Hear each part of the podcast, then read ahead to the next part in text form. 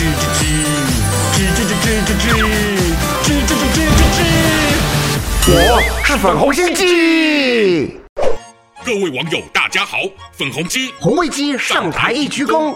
今天要介绍的大陆网民用语就是“狗带”，这很好猜，不就是遛狗的声带吗？No No No！话说有这典故也是堪称奇葩。咱国内有位偶像歌手在歌曲表演中秀了英文说唱，但其中有句不合文法的奇怪英文“带”。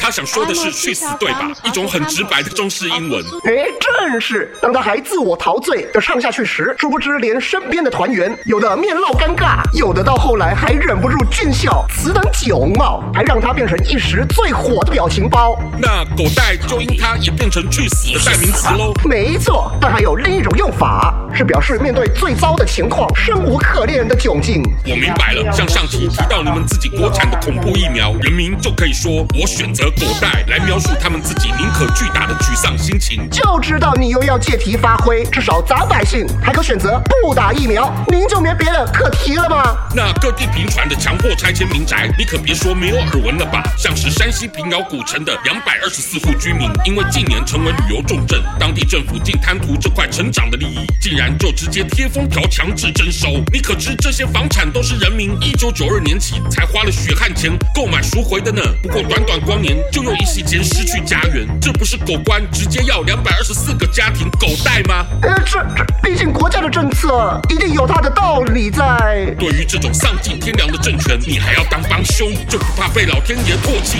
而跟着共产党一起狗带吗？给你时间好好学习民主对于人权的真谛吧，咱们下期见，嘿嘿。喜欢我粉红心机的话，快按下订阅并开启小铃铛，每次更新就让你看懂小粉红。